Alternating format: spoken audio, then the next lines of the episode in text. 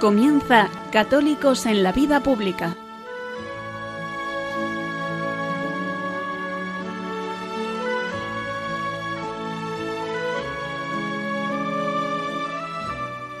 Un espacio dirigido en Radio María por Luis Zayas.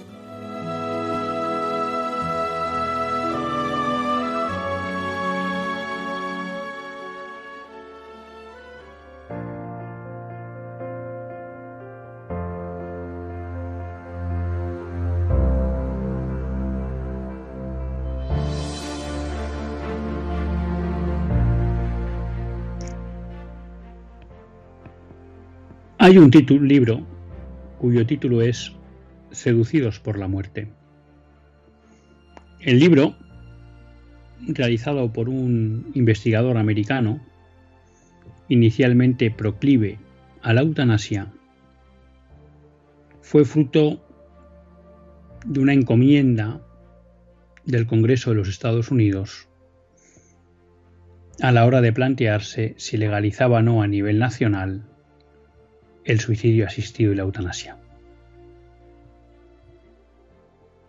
La recomendación clara de este investigador, inicialmente favorable a la eutanasia, fue que no se debía legalizar ni facilitar la eutanasia ni el suicidio asistido. Porque había visto cómo los médicos o aquellos que tenían la capacidad de decidir a quién se aplicaba una eutanasia habían quedado tan seducidos por ese poder de decidir quién vivía y quién no, que se habían creído dioses y aplicaban muchas veces la eutanasia al margen de la voluntad de los asesinados. Y veía que el deterioro de la condición médica y de la sociedad era tan grande que no cabía aceptar promulgar ese tipo de leyes. A mí ese título, Seducidos por la muerte, me parece que es una descripción perfecta de la sociedad en la que hoy vivimos. Nuestra sociedad vive inmersa en la incultura de la muerte, como denunció a lo largo de todo su pontificado de forma valiente y profética San Juan Pablo II. Y creo que eso es el elemento fundamental que caracteriza la sociedad que se está construyendo en Occidente. La seducción por la muerte, la promoción por la muerte. Es verdad, lo podemos ver ahora en nuestro país, que tenemos otros problemas y que muchas veces vivimos en una sociedad con permanente agitación. Pero cuando uno mira por encima de esa primera línea o de ese primer escaparate y profundiza un poco más atrás, lo que se da cuenta es que nuestra sociedad está empeñada en endiosar la muerte. Y me venía esta reflexión porque en Francia, un país donde el aborto es de acceso fácil, donde están perseguidas las asociaciones providas y hacen comentarios contrarios al aborto, donde incluso se prohíben webs y campañas pro vida, porque simplemente el plantear que el aborto deja huella, hace daño, se considera ilegal y se considera una presión injustificada hacia aquellas mujeres que abortaron, una Francia que se está desangrando, que ha perdido la grandeza de tiempos pasados, una Francia con un estado elefantiásico que fagocita todos los recursos de esa sociedad y no le deja de crecer. Una Francia que ve como su sector primario cada vez es más débil. Una Francia con un gran problema migratorio. Una Francia que va perdiendo potencia industrial y podríamos seguir. Pues bien, la gran obsesión de su presidente Emmanuel Macron es blindar el derecho al aborto. Alguien podría pensar que quizás que en Francia haya problemas para abortar. Desgraciadamente no. Francia tiene leyes muy permisivas con el aborto y ninguna mujer, desgraciadamente, tiene problemas a la hora de acceder al aborto. Entonces, ¿por qué este empeño de Emmanuel Macron de blindar el derecho al aborto, de hacerlo un derecho constitucional? Esta actitud responde a dos razones desde mi punto de vista. La primera es el miedo de lo que supuso la sentencia Dobbs, que revirtió la sentencia Roe vs. Wade. Lo hemos comentado muchas veces en este programa. Eso no ha supuesto que el aborto desaparezca en Estados Unidos. Eso simplemente ha supuesto que son los estados y no el Parlamento Federal quienes deciden en cada estado sobre el derecho a la vida. Y hemos visto cómo hay estados que han dado grandes pasos en retroceder el aborto y donde ha habido otros estados en que se han dado grandes pasos, desgraciadamente, en blindar y en ampliar el derecho al aborto. Con lo cual es una batalla que sigue, estado a estado.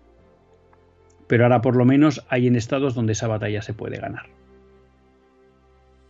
Y no cabe duda que en Occidente esa sentencia que negaba que el aborto fuera un derecho constitucional en Estados Unidos se ha visto como una gran victoria del movimiento pro vida y ha levantado las alarmas en aquellos que promueven la muerte. Y entonces Emmanuel Macron ha querido como responder a ese avance pro vida en Estados Unidos, marcando el paso y diciendo en Europa no avanzarán. Y la segunda razón es que la cultura fruto de la Revolución Francesa es una cultura de la muerte. Y por tanto, siempre que puede, da un paso adicional en implantar el derecho a la muerte. Y por tanto, el derecho al aborto forma parte de esa agenda que nació hace dos siglos con la Revolución Francesa y que hoy una de sus máximas expresiones es la incultura de la muerte. Y estos aspectos son mucho más importantes que cualquiera otro que nos podamos encontrar en el ámbito político.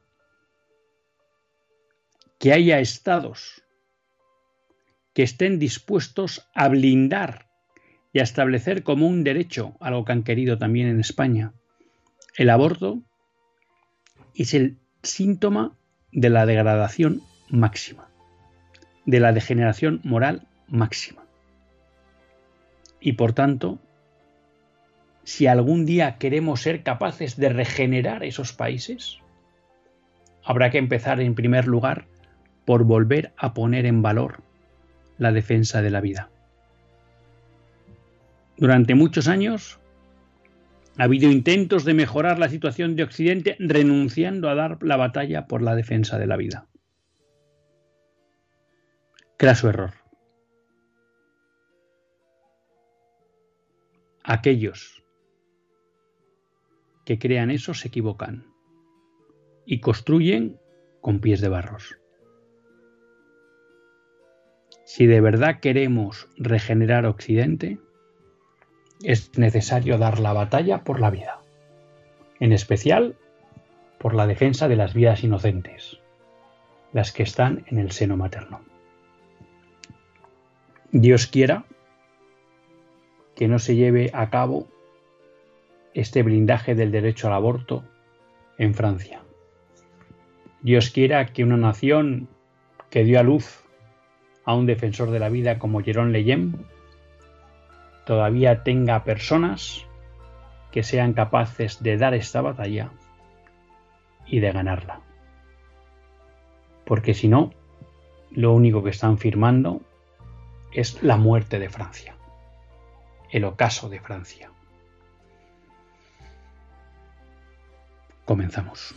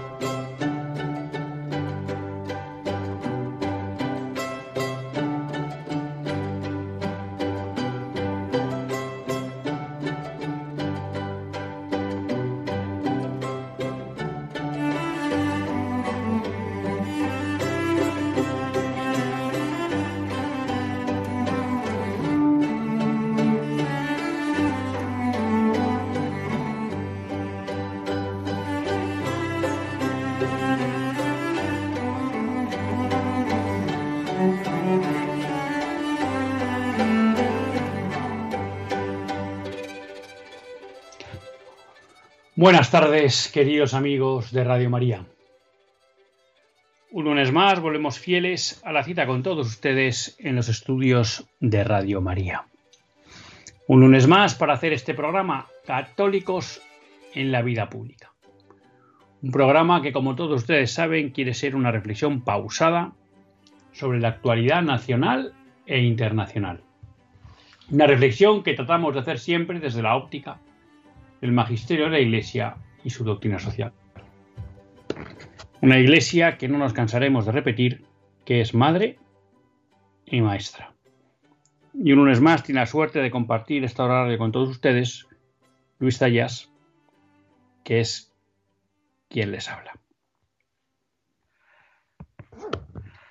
Un lunes, pues en el que, como todos ustedes saben, siempre que se quieran dirigir al programa, lo pueden hacer en directo a través del WhatsApp, el 668 594383 668 594383 También lo pueden hacer escribiendo al mail católicos en la vida pública arroba radiomaria.es católicos en la vida pública arroba radiomaria.es es un mail que voy siguiendo, no todas las semanas, pero más o menos cada 10, 12 días me meto y voy viendo los mensajes y suelo contestar y yo les animo pues a cualquier cosa que quieran hacernos llegar, pues que lo hagan o bien por el mail o bien por el WhatsApp del directo del programa, solo está vivo, digámoslo así, durante el directo del programa y luego pues en, en el directo del programa. Tenemos ya nuevo gobierno. Si le soy sincero, pues no me ha dado tiempo a analizar el perfil del nuevo gobierno. Pero yo hoy quería compartir con todos ustedes unas reflexiones sobre la situación que estamos viviendo. Porque de una manera, hombre, alguien diría casual, uno piensa que providencial, a lo largo de esta semana me he ido encontrando con diferentes textos de carácter espiritual que me parecía que nos ayudaban a, a entender, ¿no? O al menos a vivir lo que está pasando. Lo primero voy a empezar de una manera un poco más desordenado, ¿no? Y luego trataré de, de ordenarme. Pero me llamó la atención la lectura del. Esto fue el miércoles pasado, la fecha de San Alberto Magno, en que se leía el libro de la escritura, de la sabiduría. Y decía, escuchad, reyes, y entended. Aprended, gobernantes de los confines de la tierra. Prestad atención, los que domináis multitudes y os sentís orgullosos de tener muchos súbditos. El poder os viene del Señor y la soberanía del Altísimo.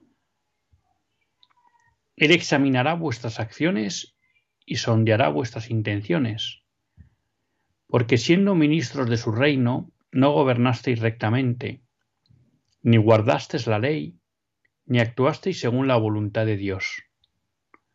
Terrible y repentino caerá sobre vosotros porque un juicio implacable espera a los grandes. Al más pequeño se le perdona por piedad. A un pequeño salto, a vosotros soberanos dirijo mis palabras para que aprendáis sabiduría y no pequéis. Los que cumplen santamente las leyes divinas serán santificados, y los que se instruyen de, en ellas encontrarán en ellas su defensa. Así pues, desead mis palabras, anheladlas y recibiréis. Claro, ¿por qué me gustó este texto? Porque me parecía, bueno, que servía eh, ¿para qué servía? para de alguna manera validar lo que hemos explicado muchas veces de, de a quién se deben los gobernantes. Lo que nos está diciendo claramente esto, este texto de la sabiduría es que los gobernantes se deben a Dios. Y me gustaba porque a veces pues tendemos a pensar que bueno, que sí, que esto que nos dicen está bien, que el magisterio, bueno, no, esto ya no es ni siquiera el magisterio, esto es la palabra de Dios. ¿Eh? El libro de la sabiduría está explicando a los gobernantes que se deben a Dios. Bueno, pues que lo tengamos presente en nuestra vida, en nuestra visión de la política y nuestras conversaciones políticas, ¿no? Porque muchas veces cuando hablamos de política, también es lógico, hacemos política de, de tejas para abajo.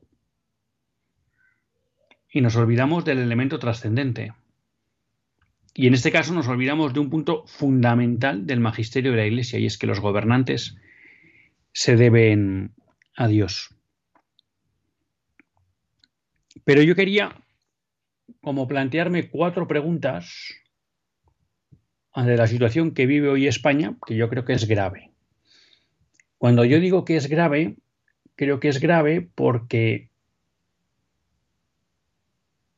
en primer lugar, corremos un serio riesgo de que desde el gobierno se siga promoviendo la degeneración moral de la sociedad española. Y eso es grave. Creo que puede haber un riesgo serio de que desde el gobierno se trate de dificultar la acción evangelizadora de la Iglesia.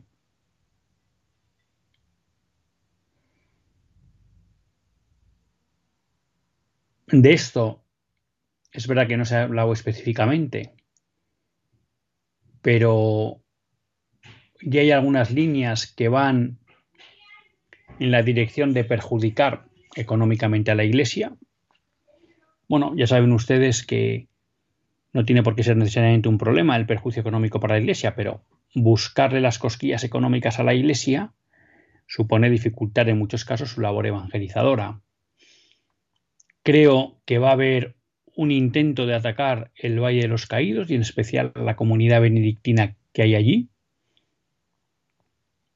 lo cual supondrá un atentado desde mi punto de vista a la libertad religiosa. Y creo que es posible que haya más campañas en esa línea de atacar la libertad religiosa por parte del gobierno. Creo, por algunas medidas de las que se está hablando, a nivel económico que corremos un grave riesgo de seguir deteriorando la situación económica de los españoles y, por tanto, de empobrecer a las clases medias y bajas. Y creo también que en esa línea económica pues estamos generando una deuda que amenaza gravemente el futuro de las próximas generaciones y su bienestar. Y junto a eso, y no menos importante por decir en último lugar, creo que se está abriendo una amenaza seria para la unidad de España, para la cohesión nacional y ligado a eso para la convivencia entre los españoles.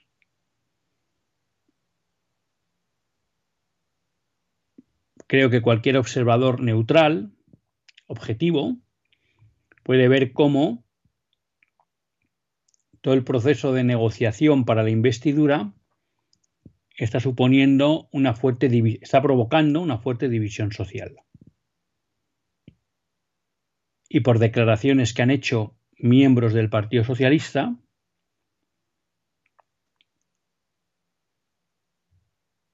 parece que hay intención de ahondar en esa división. Y la división social nunca es buena. Por tanto, quiere decir que España vive un momento serio, un momento grave, momento importante donde hay muchas cosas en juego. Y a mí pues, me gustaría pues, reflexionar con ustedes sobre cuatro preguntas. ¿Por qué sucede esto? ¿Cómo debemos vivirlo? ¿Qué podemos hacer? ¿Y para qué debemos trabajar?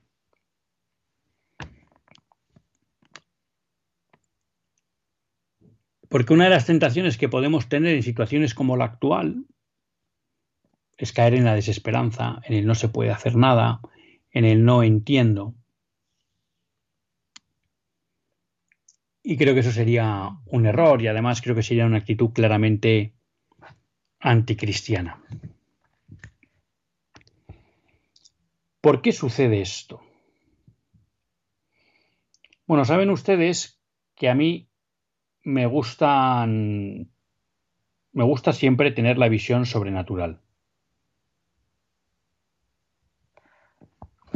Y en ese sentido, estos días me llegaba un recordatorio de una declaración que hizo el antiguo ministro del Interior de Mariano Rajoy, eh, Jorge Fernández Díaz, tras un encuentro con Benedicto XVI.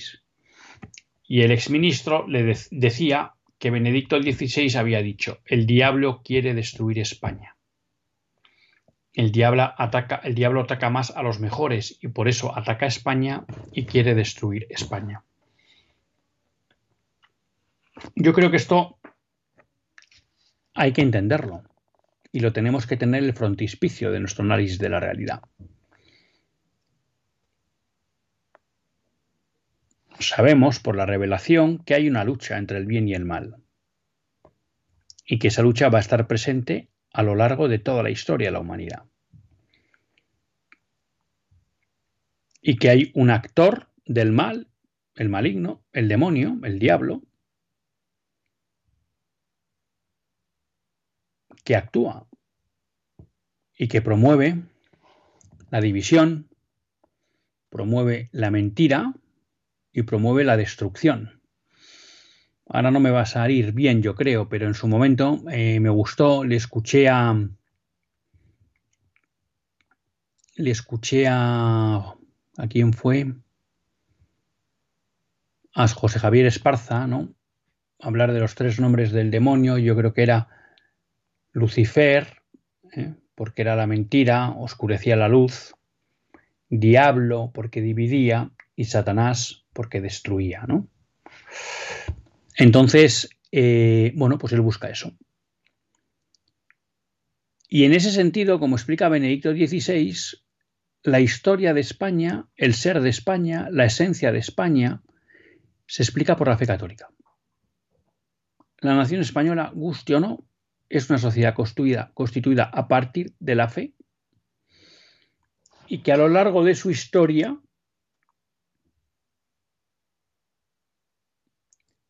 lo que ha hecho es ponerse al servicio de la difusión y defensa de la fe y de la Iglesia. Y eso ha sido así a lo largo de toda la historia.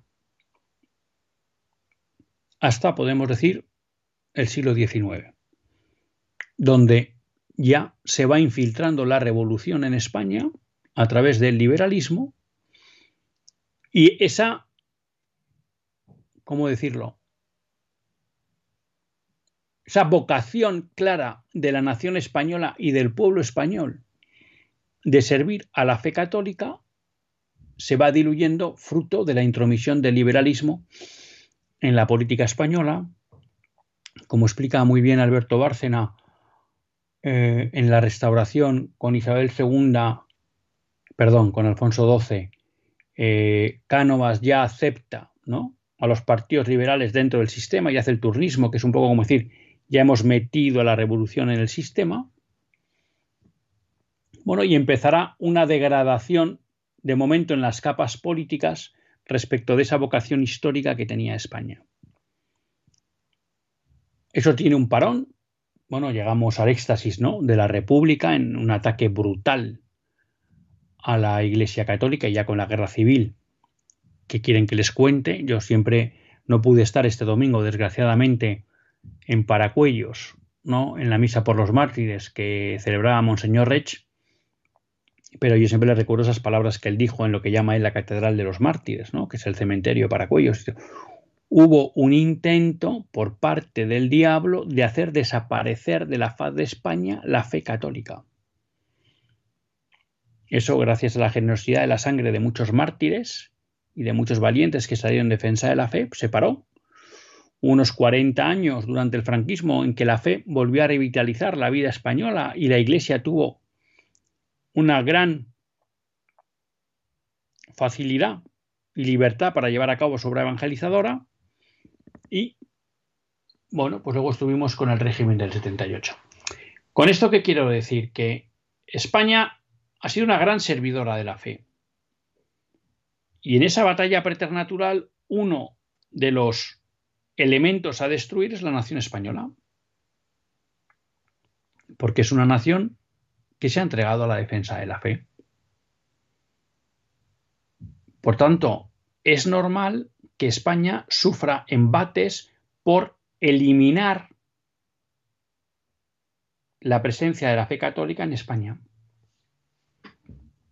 Y para eso es bueno todo lo que contribuya a la división, al enfrentamiento, a la secularización, a debilitar su unidad, su cohesión. Hay que entenderlo. España está en primera línea de batalla porque España ha sido una nación fiel durante muchos siglos. Y eso la revolución lo sabe, el diablo lo sabe y por eso busca destruir España. Lo intentó durante el siglo XIX, se pasó de frenada en la República, eso provocó la guerra civil, que la perdió. La revolución y tuvo que dar marcha atrás. Eso ahora hablo en el plano sobrenatural. En el plano natural, ¿qué nos ha pasado? ¿O cómo se ha instrumentado esa intención del maligno de hacer desaparecer la fe de España? Bueno, pues lo tenemos a partir de la llegada de la democracia, donde se acepta la democracia liberal de forma crítica, donde se rechaza en la Constitución, como, como nos recordaba don Marcelo, cualquier referencia a Dios y a la ley natural,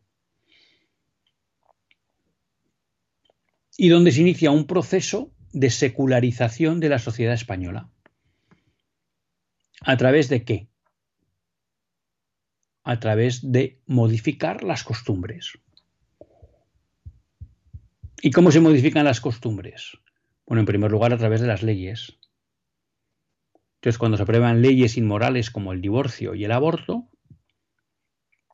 se empieza a atacar de forma clara la institución básica que es la familia.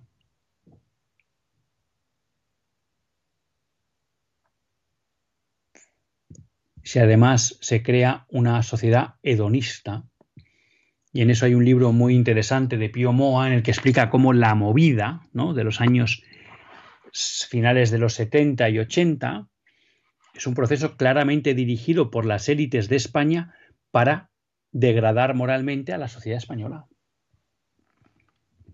y por tanto para convertirla en campo fértil para la secularización y el hedonismo.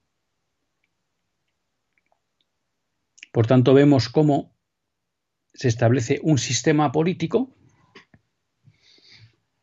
que ha facilitado una degradación moral de la sociedad española y una secularización.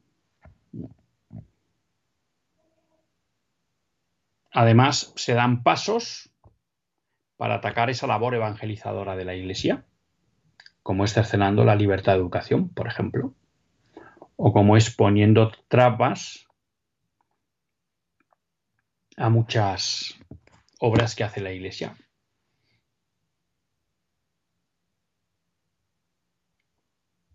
Bueno, pues hasta aquí el por qué y el cómo hemos llegado hasta aquí. Un punto esencial, claro, para destruir o debilitar esa nación católica es poner en duda su unidad,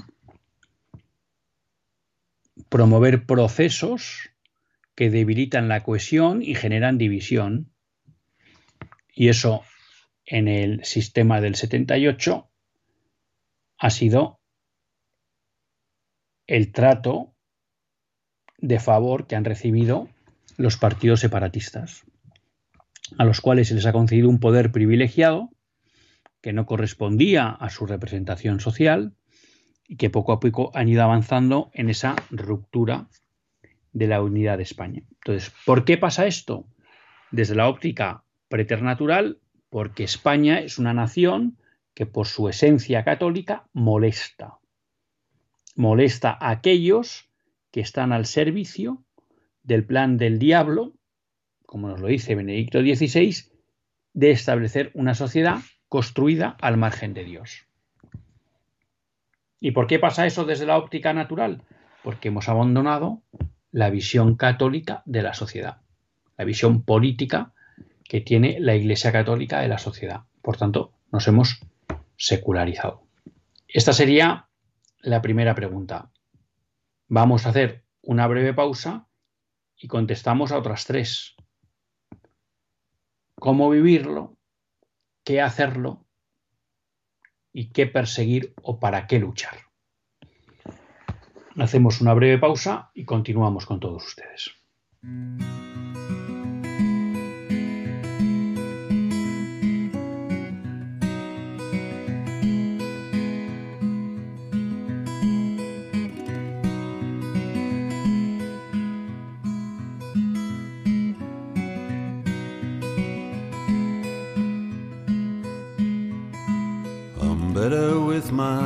Muscles than I am with my mouth.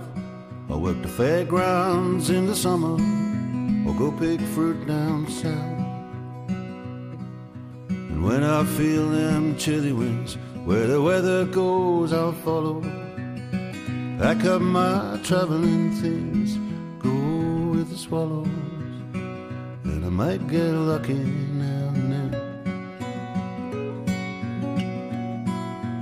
win some, I might get lucky now and then. You win some.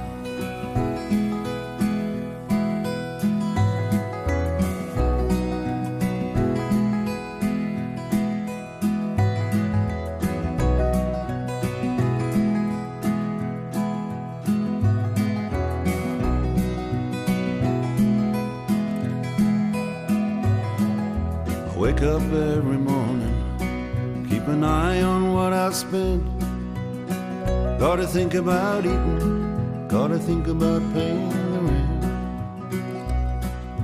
Always think it's funny, gets me every time. I want about a happiness and money, tell it to the breadline. But you might get lucky now You win some.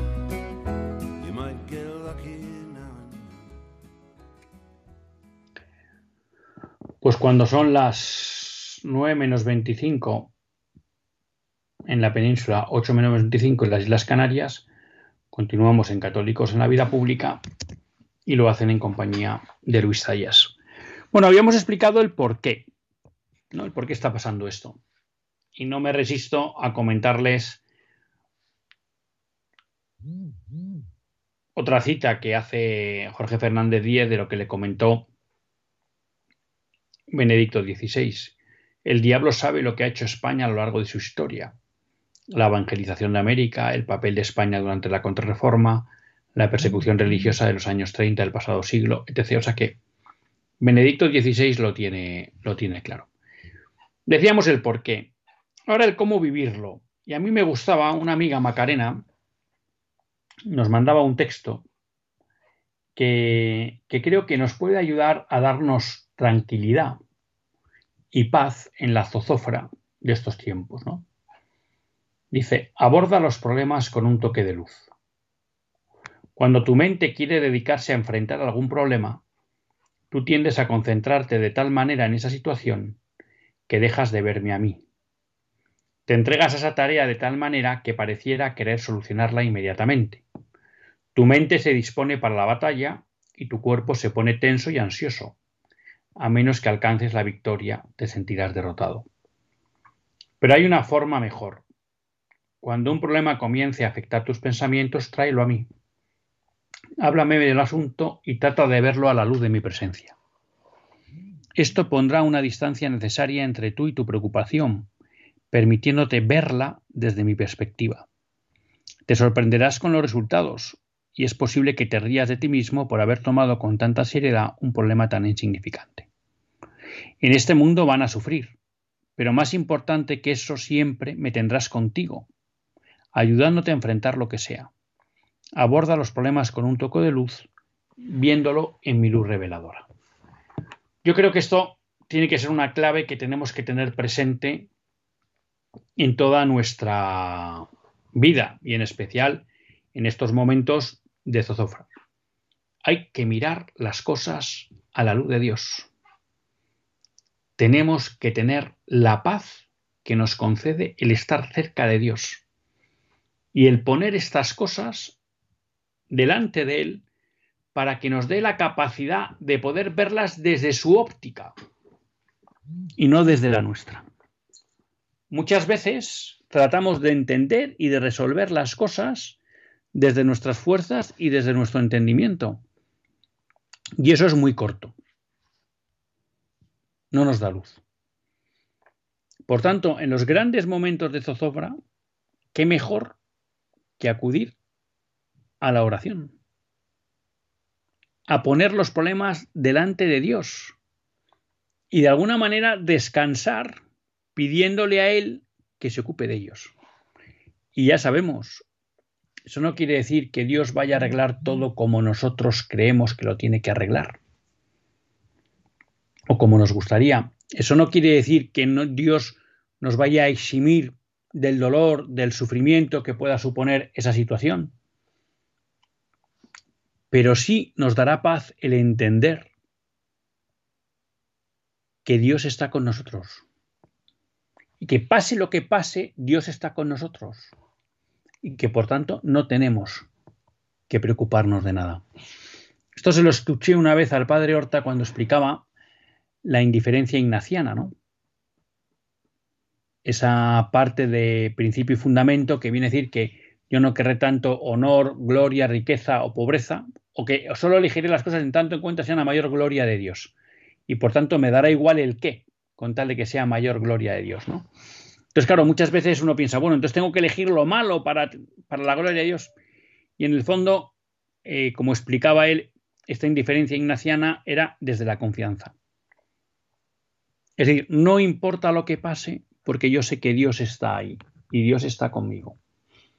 Y por tanto soy indiferente ante las cosas. No es que necesariamente tenga que elegir lo malo, sino que si viene lo malo, yo sé que Dios está ahí y por tanto lo, lo abordo. Por tanto, ¿cómo vivirlo desde Cristo? Poniendo nuestra confianza en Dios. Y luego, ¿qué hacer? ¿Qué hacer? Y esto no me acuerdo, pero también la semana pasada me encontré con algún texto que de alguna manera me respondía a esto. ¿Cuál debe ser la respuesta de los católicos hoy? Ser santos. Y ser santos no es algo abstracto, es poner a Dios en el centro de nuestra vida. Y vivir conforme a, conforme a como Dios quiere que vivamos. ¿Eso quiere decir que luego no hay que tomar otro tipo de acciones en la vida social y política? Bueno, pues luego cada uno irá viendo qué es lo que tiene que hacer, si acudir a una manifestación, si hacer una protesta, si tratar de, desde el punto de vista jurídico, intentar impedir que salga una ley, cada uno tendrá que ver. Pero todo eso tiene que ser consecuencia de que uno ha tomado la determinación firme de ser santo y de vivir la santidad. Porque son los santos los que transforman la vida y la sociedad. Y muchas veces ponemos la esperanza en la solución de los problemas solo en los medios nat naturales o materiales. Y lo principal es lo sobrenatural, dejar actuar a la gracia en nuestra vida, que eso es lo que nos permite ser santos. De hecho, eh, es muy significativo que también el exministro Jorge Fernández Díaz decía que Benedicto XVI le había dado cuatro armas con las que vencer al diablo. Humildad, oración, sufrimiento y devoción a la Virgen. Humildad, oración, sufrimiento y devoción a la Virgen. Bueno, pues en el fondo ese es el camino a la santidad. El sabernos criaturas, el sabernos deudores de Dios, la oración que es querer tener esa intimidad con Cristo para configurarnos con Él. El sufrimiento, pues saber que ese sufrimiento que Dios nos redimió a través de la cruz y que en esta vida hay cruz y que hay que saber llevar ese sufrimiento y, como no, eh, mirar a María, ¿no? Mirar a María. Entonces, quiero decir que estoy seguro que en muchas tertulias, con nuestros amigos, con nuestras familias, en sobremesas, saldrá el qué hay que hacer. Y bueno, pues luego cada uno tendrá que ver en el ámbito material y social qué tiene que hacer. Pero lo que no puede faltar es la apuesta por la santidad. Por la santidad. Y luego quedaría una última pregunta y es, ¿para qué hacer algo? ¿Para qué luchar, por llamarlo así, no? Vivimos, yo creo, en un momento en que está en crisis el sistema del 78. Esa es mi visión. En que de alguna manera la democracia liberal que se instauró en el, régimen del 78 y que tenía graves fallas, como nos recordaba don Marcelo de cara la pastoral que hizo ante el referéndum de la Constitución del 78, que había unas fallas importantes que de alguna manera podían acabar debilitando, ¿no? La moralidad de la sociedad española y por tanto luego su unidad y su cohesión, pues yo creo que de alguna manera todo lo que estamos viendo es reflejo de esa crisis del sistema que se estableció en 1978. Y claro, bueno, pues aquí hay gente que cree que el propio sistema va a poder salvarnos de la situación en la que estamos. Hay gente que plantea que hay que cambiar el sistema. Bueno, yo creo que la respuesta desde un católico nos la da la fiesta que vamos a celebrar el próximo domingo. Cristo Rey. Entonces, la apuesta de los católicos, la propuesta de los católicos, tiene que ser, sin ambajes, el reinado social de Jesucristo. Y creo que es un buen momento para volver a leer Cuas Primas de Pío XI, en la que establece esta fiesta, y entender que implica el reinado social de Jesucristo y por qué tiene que haber un reinado social de Jesucristo.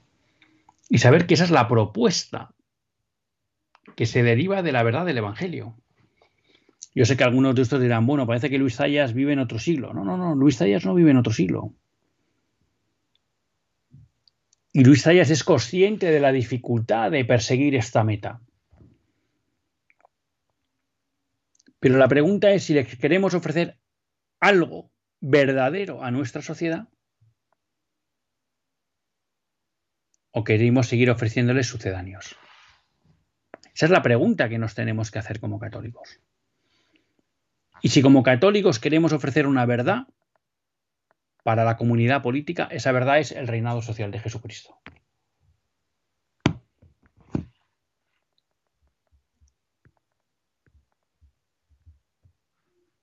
Y eso es la doctrina de aguas primas. Encíclica de Pío XI. Y para eso merece la pena.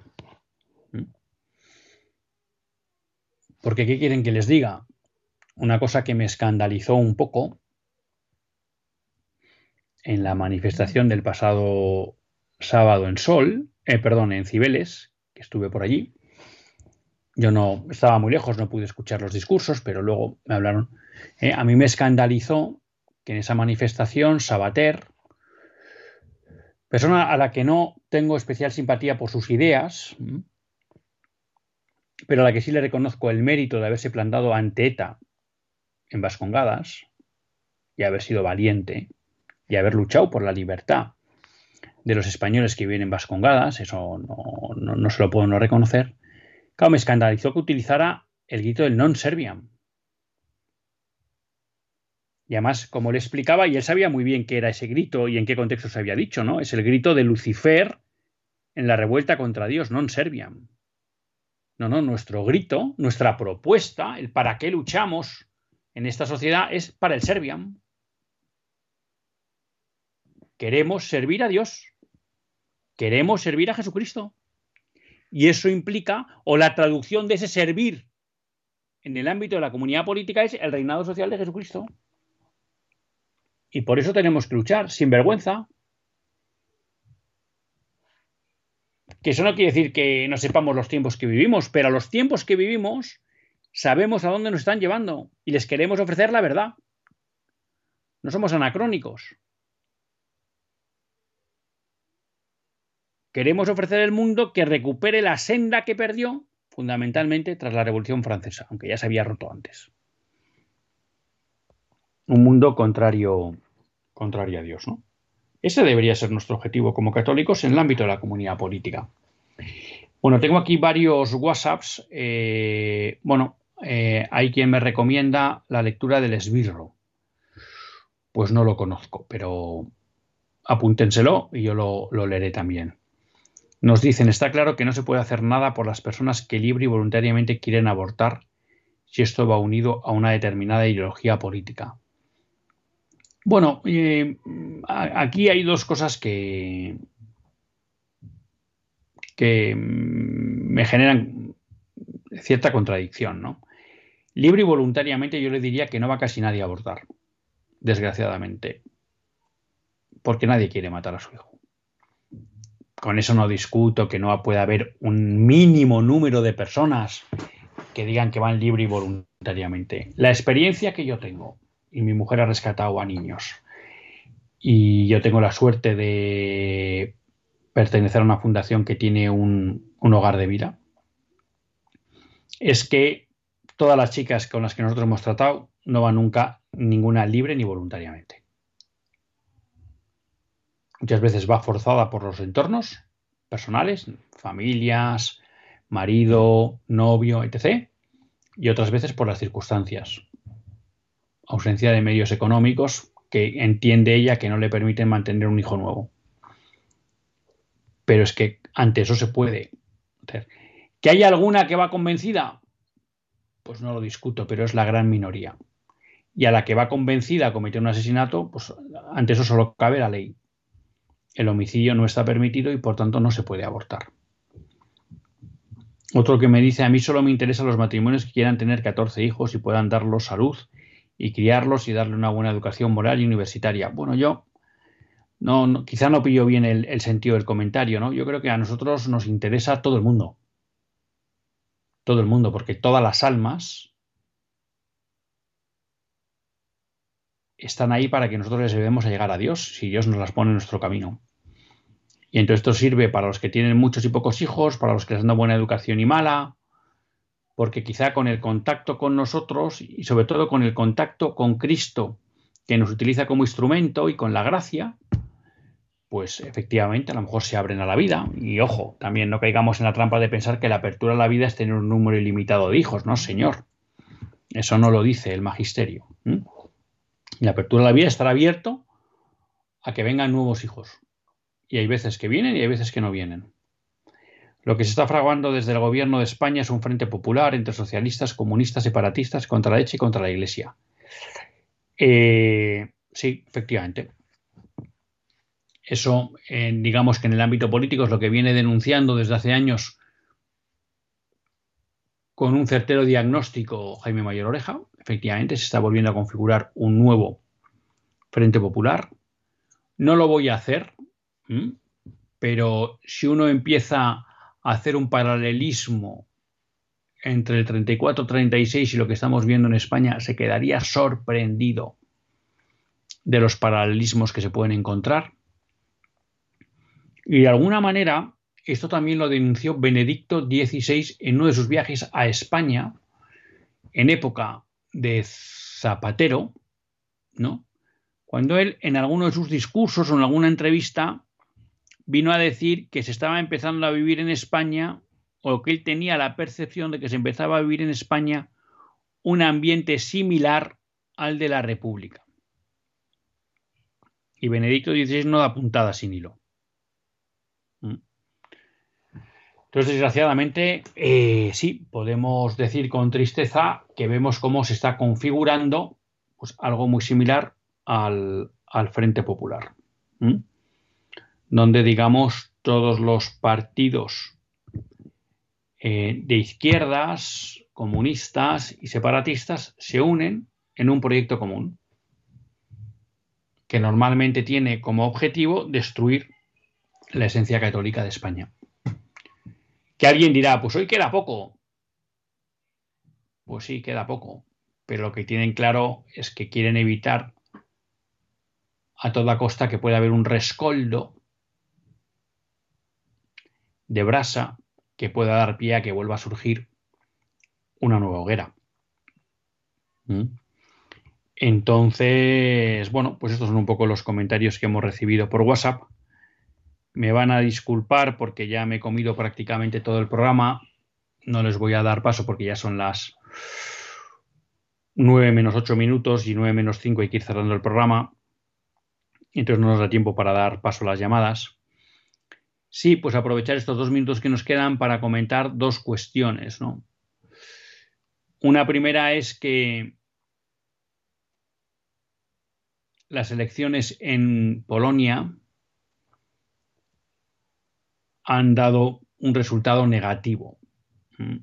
Aunque ha ganado el partido, el PIS, que era el que venía gobernando y que de alguna manera en los últimos ocho años había establecido una legislación muy coherente con la doctrina social de la Iglesia y que ha sido permanentemente atacado desde las instituciones europeas, habiendo ganado las elecciones, no va a poder reeditar la coalición que tenía de gobierno y eso hace que Donald Tusk, eh, que era el principal opositor, que fue presidente del Consejo Europeo, si no recuerdo mal, el principal opositor al, al PIS, pues va a poder ganar,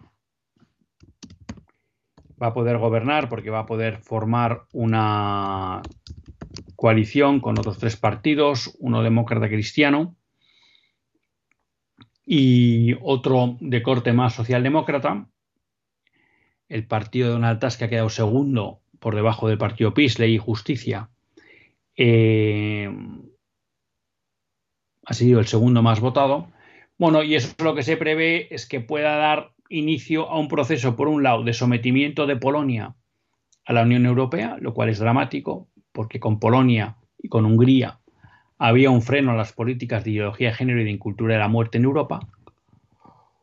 Y en segundo lugar, que empiece a producirse un proceso similar al que ha vivido España en estos últimos 40 años de secularización, ¿no? de apertura de nuevo al aborto, de introducción de la ideología de género y de sometimiento de Polonia a los intereses de la Unión Europea. Por tanto, bueno, pues creo que es una cuestión grave y que nos puede afectar al conjunto de los europeos porque perdemos un adalid de los principios cristianos, un defensor de los principios cristianos en la comunidad económica, en la Unión Europea. Y finalmente, simplemente esbozar, bueno, pues que se ha producido un cambio fuerte políticamente hablando en Argentina, porque ha ganado las elecciones Milei, lo cual supone que el peronismo después de muchos años pierde el poder. Eh, además un peronismo que hoy en día estaba en el gobierno a través de su facción de izquierda más radical. Entonces, a la buena noticia de que acabe el peronismo y de que acabe, pues, en principio, esa corrupción sistemática que existe en Argentina, bueno, pues aparece la sombra de la duda de qué llevará a cabo mi ley, que plantea algunas cuestiones que en el ámbito económico pueden tener sentido, para tratar de dejar de endeudar a la nación, para tratar de solventar una inflación de casi el 120% anual, pero que desde la óptica de los principios cristianos y de los valores negociables genera muchas dudas. Entonces, vamos a ver qué pasa en esa nación hermana que es Argentina, una nación como España y como todas las de Hispanoamérica, naciones católicas que desgraciadamente llevan muchos años sometidas a gobiernos anticatólicos que las van llevando poco a poco a la ruina. Estaremos atentos a esos dos hechos eh, de carácter internacional, porque también nos gusta desde este programa poder ver si lo que avanza en el mundo es los principios cristianos o lo que avanza son los principios anticristianos. Nos despedimos hasta el próximo lunes, si Dios quiere. Que Dios les bendiga.